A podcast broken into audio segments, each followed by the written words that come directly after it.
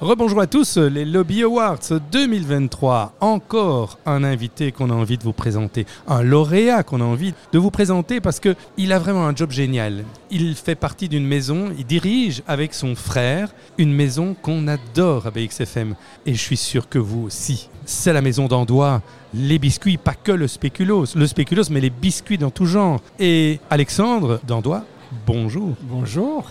Bonsoir. Voilà, bonsoir. Moi je dis bonjour, mais c'est parce que la nuit, le jour, en fait, Oui. la vie, elle est permanente. Tout à fait. Voilà, il n'y a On pas de limite. On est d'accord. On est d'accord. Alors, vous avez gagné le prix ESG. ESG, c'est lié à l'environnement, le sociétal, la gouvernance. Alors, expliquez-nous pourquoi. Parce que on n'aurait pas pensé ça au départ euh, pour Dandois. Mm. Dandois, c'est déjà fort renouvelé. Mm. Et c'est modernisé dans le marketing et, et la qualité des biscuits restant la même. ESG, pourquoi? Parce que quand Antoine et moi, on a repris la maison euh, en tant que septième génération, donc euh, quand notre papa nous a passé le flambeau, on avait euh, à cœur un projet de faire perdurer cette maison pour les générations suivantes, pour les 200 prochaines années.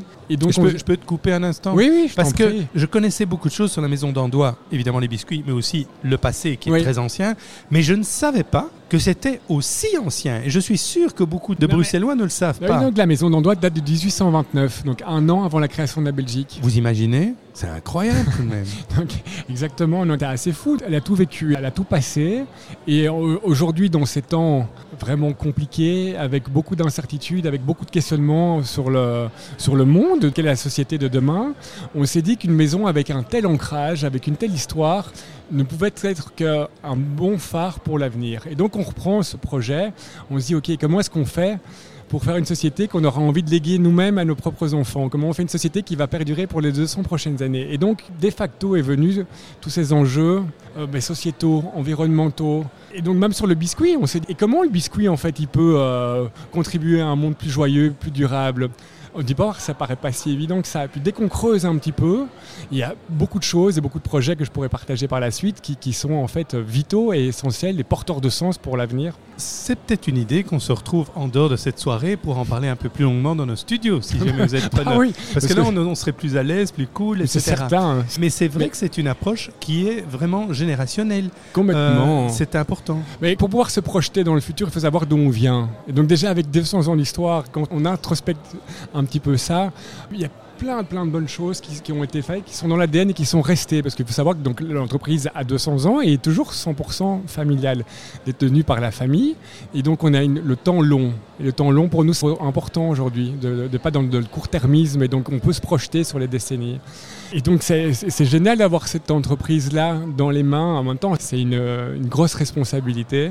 Et, Et, aussi, ce n'est pas toujours facile. On en parlera quand tu viendras au studio. Bah Parce oui. que euh, certains croient que, oh, entrepreneur, patron de boîte, ça c'est cool. C'est cool, évidemment, mais c'est aussi des obstacles réguliers. Il suffit de les affronter. Le mot suffit n'est peut-être pas facile pour beaucoup, mais il faut le faire. Ah. Et, mais c'est passionnant aussi. Mais ça, tu nous expliqueras plus tard. Et moi, j'aimerais conclure, parce qu'on a peu de temps ici. Oui. Qu'est-ce que tu vas retenir? Quel souvenir tu vas retenir de cette soirée, des différents lauréats, de ce qu'ils ont dit, de cette ambiance? Mm. Parce que c'était une ambiance particulière. Moi, j'ai- passé une très belle soirée. avec J'ai perçu beaucoup d'énergie, beaucoup justement d'espoir, beaucoup de personnes qui ont une, une vision de l'avenir, qui enchantent. On a besoin de ça. On a besoin aujourd'hui d'avoir un- de, de- de créer un nouveau récit porteur d'espoir, euh, dans lequel qui va, euh, va réaligner un maximum de personnes dans la société, aujourd'hui un peu déboussolées. Et donc aujourd'hui, je, je retiens une série d'hommes, d'humains, de femmes, de toutes générations confondues, avec un objectif commun d'essayer de, bah oui, de contribuer à ce monde joyeux, durable le- dont je parlais, qui est notre mission. Et le message des, des lauréats, effectivement, allait dans ce sens. Et moi, ça m'a beaucoup, beaucoup touché. Et ça a même créé de l'émotion chez beaucoup de gens qui étaient vrai. présents. Parce que l'espoir, c'est la base, c'est l'essence même de l'être humain. Ah oui, sans espoir, on n'avance pas, hein, on se lève. Ben voilà, Alexandre. On philosophe à cette heure-ci. Oui, euh, mais il faut philosopher pour progresser. complètement. Et en tous les cas, on se dirige vers un monde meilleur avec des gens comme toi, comme les lauréats. Je crois que ça, c'est sûr. Merci Merci. beaucoup. Merci à toi.